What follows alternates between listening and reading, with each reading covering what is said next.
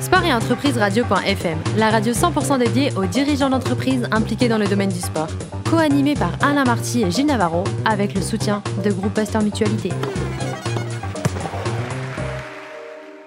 Bonjour à toutes et à tous, bienvenue à bord de Sport et Entreprise Radio.fm, la radio à 100% dédiée aux dirigeants d'entreprises impliqués dans le domaine du sport. Pour co cette émission, le docteur Michel Cazogade, président du groupe Pasteur Mutualité, et Gilles Navarro, rédacteur en chef de Sport et Entreprise Radio.fm. Bonjour à tous les deux. Bonjour. Bonjour Alain. Alors aujourd'hui, comme d'habitude, on reçoit un invité qui est juste formidable. Nous recevons aujourd'hui Richard Varmos, directeur général et cofondateur d'Andiamo. Andiamo, ça s'écrit pas à l'italienne avec A-N-D-I-A-M-O, mais ça s'écrit avec un H devant. Et vous nous expliquerez pourquoi. Tout à fait. Euh, on a décidé euh, il y a un peu plus de maintenant de 7 ans avec euh, mes deux associés. Donc, je pense que vous connaissez frères Jérémias. les frères Jérémias. Donc, je pense que pas mal de gens maintenant commencent à connaître Michael Jérémias. Oui, mais vous pouvez expliquer à l'antenne qui ils sont. Michael, Michael que j'ai entraîné pendant 11 ans quand il était valide, est devenu paraplégique suite à un accident de ski et a réussi à rebondir. Il a eu un rebond très réussi puisqu'il est devenu numéro 1 mondial en 2005, champion paralympique à Pékin. Et c'était le porte-drapeau de l'équipe de France à, Rio. Et Michael est quelqu'un de très engagé, tout comme son frère Jonathan, qui lui est, euh, actuellement le président du, du MOVE, le mouvement des entreprises d'économie sociale et solidaire. Et Andiamo est une société, ça j'insiste là-dessus, parce qu'en général en France... Une SARL. Hein une SARL. Et en général en France, le handicap est toujours traité via l'associatif. Exact. Euh, tout le monde crée une association, pour souvent toucher des subventions. Euh, nous, c'est une vraie démarche entrepreneuriale et on a la, reconnaissance de... On a le renouvellement de notre agrément solidaire là, pour, euh, pour 5 ans. Alors, avant de créer Andiamo en 2010, euh, vous en avez fait des choses.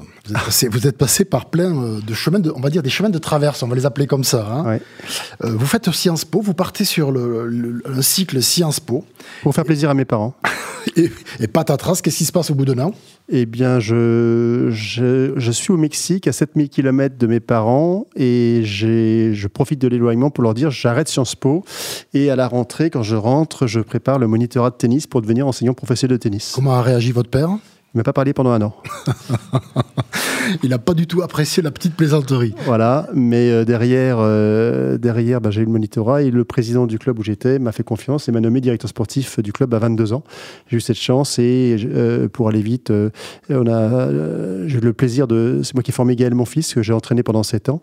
Michael Jérémias, entre autres, et d'autres joueurs. Et, et ensuite, on a, j'ai réussi à, je dirais, à m'épanouir à travers ce que je faisais parce que la vie, elle est trop courte pour ne pas faire ça vivre de sa passion. Bien sûr, mais avant de parler de Gaël Monfils et du reste, euh, vous aviez commencé une carrière de tennisman, mais vous saviez que vous ne pourriez pas aller très loin à cause de l'handicap que vous aviez. Oui, alors, un, j'ai commencé le tennis tard à 16 ans. Euh, donc déjà, c'était un peu tard. Et ensuite, étant sourd de naissance de l'oreille droite, euh, à, sur la droite du corps, je sens pas très bien les choses. Donc j'avais un euh, Michael ou Gaël, tous se, se fichaient un peu de mon coup droit. Je suis monté à 2-6, mais je pouvais pas. Je savais que je ne pouvais pas viser les premières places mondiales. Et, et par contre, euh, j'avais la passion de l'enseignement et je sentais que j'étais plutôt fait pour ça. Alors grâce à monsieur, Pierre Vergniaud, mmh. ancien prof, c'est lui qui vous a fait aimer, qui vous a donné le goût de l'enseignement du tennis. Ah, complètement. J'adorais le sport, tous les sports, mais il m'a donné la passion de l'enseignement. Pour tout vous dire, j'ai eu mon bac, j'ai joué 15 euros au tennis par semaine. J'étais à Sciences Po, je revenais j'étais en, tenue de tennis alors que les autres arrivaient en costume cravate. Euh, voilà, je, je, détonnais un petit peu dans le milieu là-dessus. Ce qui fait que vous vous retrouvez très vite, à 22 ans, directeur sportif du tennis club du 12e arrondissement Bercy tout à fait. Euh, c'était un peu jeune à 22 ans. Euh, c'était très jeune. C'est l'année où Noah gagne euh, Roland Garros. C'est au TC12. et je remercie encore Pierre Soulier, le président, qui m'a fait confiance à l'époque. Il y avait 400 membres. Et quand j'ai quitté Jean, le TC12 pour être appelé par le stade Jean Bouin en 99, on était deuxième club de Paris au niveau formateur. on était passé à 860 membres de tennis. Donc, alors qu'on avait au niveau des infrastructures, pas du tout les infrastructures qui allaient avec les résultats. Et vous étiez deuxième club formateur de la région parisienne avec euh, un, type euh, phénoménal, Gaël Monfils. Avec, avec Gaël, en effet, qui, euh, vous connaissez la, carrière qu'il a eue derrière, mais j'y croyais. J'y croyais avec un potentiel énorme mentalement et physiquement. Il, a, il, a fallu, il suffisait de mettre en place, j'ai envie de dire, tout le technico-tactique, mais mentalement et physiquement, il était déjà hors norme. Et pour être à très haut niveau, il ne suffit pas que de bien taper dans une balle jaune, il y a d'autres paramètres. Quand il est numéro un mondial chez les juniors, vous êtes son entraîneur? Non, non, non, j'avais arrêté, mais par contre, je suis dans les tribunes à côté de sa, maman, Sylvette, quand il gagne Roland Garros. Et cette année-là, il fait le petit chelem, il, gagne trois grands chelems sur quatre. Et euh, les larmes ont coulé quand il gagne Roland Garros, parce que quand vous êtes investi euh, comme ça et, que vous croyez dans un gamin, parce que c'était un gamin, et, que vous voyez qu'il va y arriver, euh, c'est un vrai bonheur. Après le tennis club du 12e, vous allez au tennis Jean vous êtes appelé par Arnaud Lagardère. Alors, euh, c'est pas comme ça. En 99, le stade Jean Bouin, le CSG, qui s'appelait CSG à l'époque. CSG à l'époque, oui. Euh, comment dire euh, Qui était le club de la Société Générale. Voilà, qui, comment dire, vient me chercher pour, en tant que directeur sportif tennis pour remonter la section tennis qui se portait moyennement.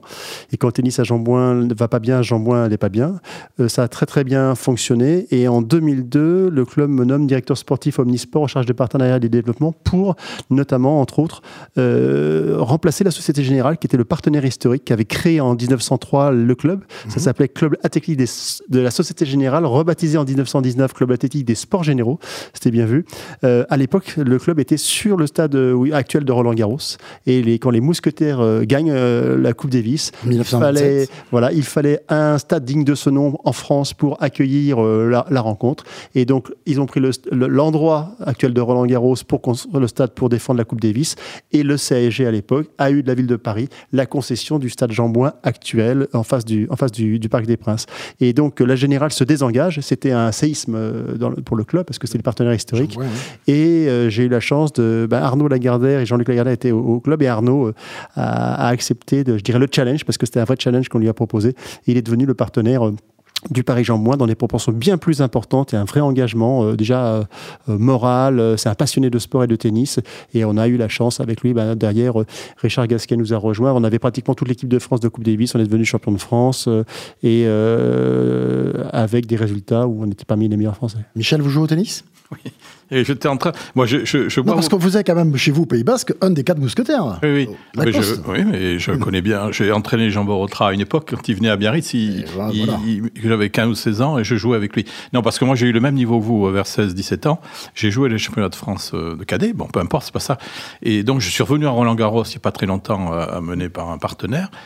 Et mon plaisir, ça a été de me promener dans les allées de Roland Garros. Et j'ai découvert justement ces, ces gens qui étaient avec un handicap mais qui faisait des parties de tennis est absolument euh, fantastique. Et donc j'ai eu un moment d'émotion là, euh, et, cette émotion me revient puisque je suis en face de vous et que vous l'évoquez.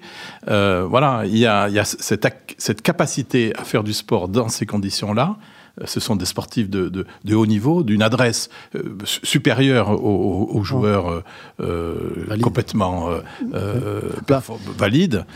mais c'est une émotion. Bah, c'est formidable. Ah, c'est extraordinaire. Et pour vous donner des petites anecdotes, quand, comment dire, on, à Roland Garros, Gaël a accepté de se mettre en fauteuil face à, à Michael. Mm. Gaël gagne pas un point. Djokovic, à l'US Open, il y a deux ans, se met face à Michael. Il, gagne, il ne gagne pas un point. Et puisque vous connaissez le tennis, les 10 meilleurs mondiaux, parce que le niveau a énormément évolué. Avant, ils ont le droit. La seule différence, c'est d'avoir le droit de jouer avec deux rebonds. C'est ça. Euh, c'est la seule différence. Mais maintenant, à, haut niveau, il n'y a pratiquement jamais de rebond. Et parmi les 10 meilleurs mondiaux, ça joue à peu près 15-3, 15-2 en valide. C'est ça pour vous donner une idée. et le record du monde en vitesse au service, alors qu'ils sont en fauteuil, est à 182 km/h. Avec des fauteuils très, très, qui ont aussi évolué. A évolué au niveau légèreté. Euh, voilà, très maniable, Et franchement, c'est euh, le plaisir à les voir jouer est identique euh, ah, aux joueurs totalement valides. Enfin, et, on, oublie, on oublie l'handicap. Complètement. Et je vous invite à aller voir plutôt un match de double, parce que là, c'est un véritable ballet. C'est encore plus beau, il y a encore plus d'échanges, et c'est un vrai spectacle. Michel, Richard, on a parfait, la transition est toute trouvée. On en arrive à la création d'Andiamo. Voilà. Après quelques petits déboires politiques, on va dire, à Jean du côté de Jean mais on n'en parlera pas. On n'est pas là pour ça. On pourra en faire une émission.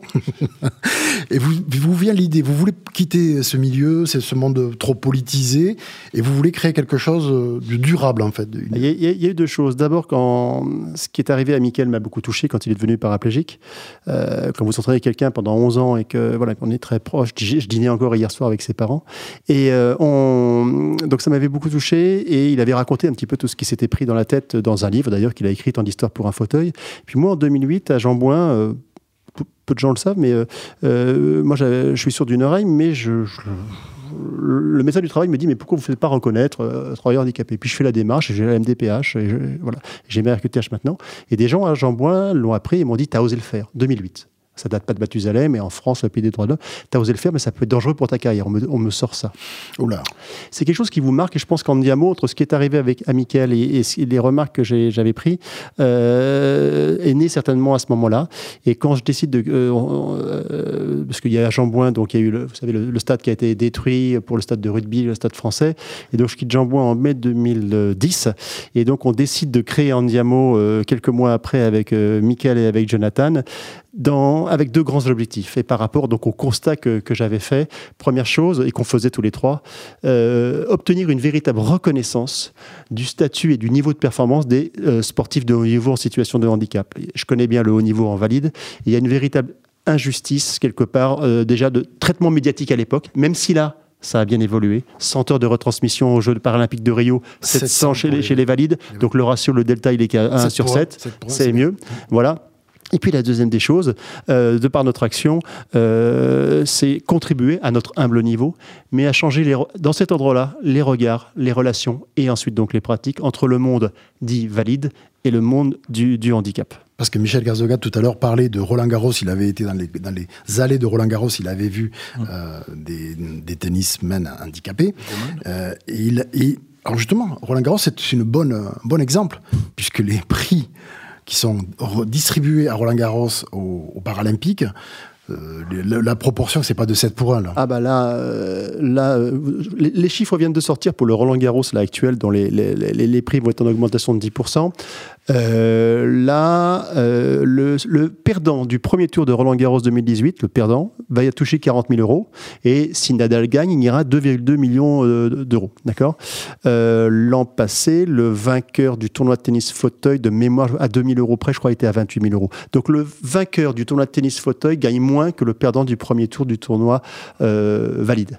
Voilà, les filles se sont battues pour que, bien qu'elles fassent que de cette gagnant au lieu de 3, se sont battues pour avoir la, même chose j'aurai peut-être une grande barbe le jour où il y aura moins, euh, le, curseur aura bougé dans le bon sens. mais voilà, on se, on se bat. On y contribue et puis on espère, par exemple, qu'un jour, la finale de tournoi tennis fauteuil se jouera sur le central. Et non plus sur le cours numéro 7. Ce serait une belle chose. C'est un exemple. Très très belle chose. Sûr. Mhm. Voilà. Casa des Papel, c'est quoi euh Ah là, c'est, c'est, je suis comme beaucoup de, de, gens maintenant, c'est assez, assez, impressionnant. Moi, je, pareil, il y a des gens qui allaient. Casa des Papel, euh, maison de papier. Il y a des gens qui allaient au, comment dire, au cinéma voir plein de films, et maintenant, on est tous vissés devant des séries extraordinaires qui sortent à la télévision. Et là, on est en train de se finir avec ma femme Casa des Papel. Je la conseille à tout le monde, c'est extraordinaire. Euh, voilà, je savais pas que vous alliez parler de ça. Alors, vous n'êtes pas très bon cuisinier, mais vous, votre oh femme, elle, elle est pour vous. Hein.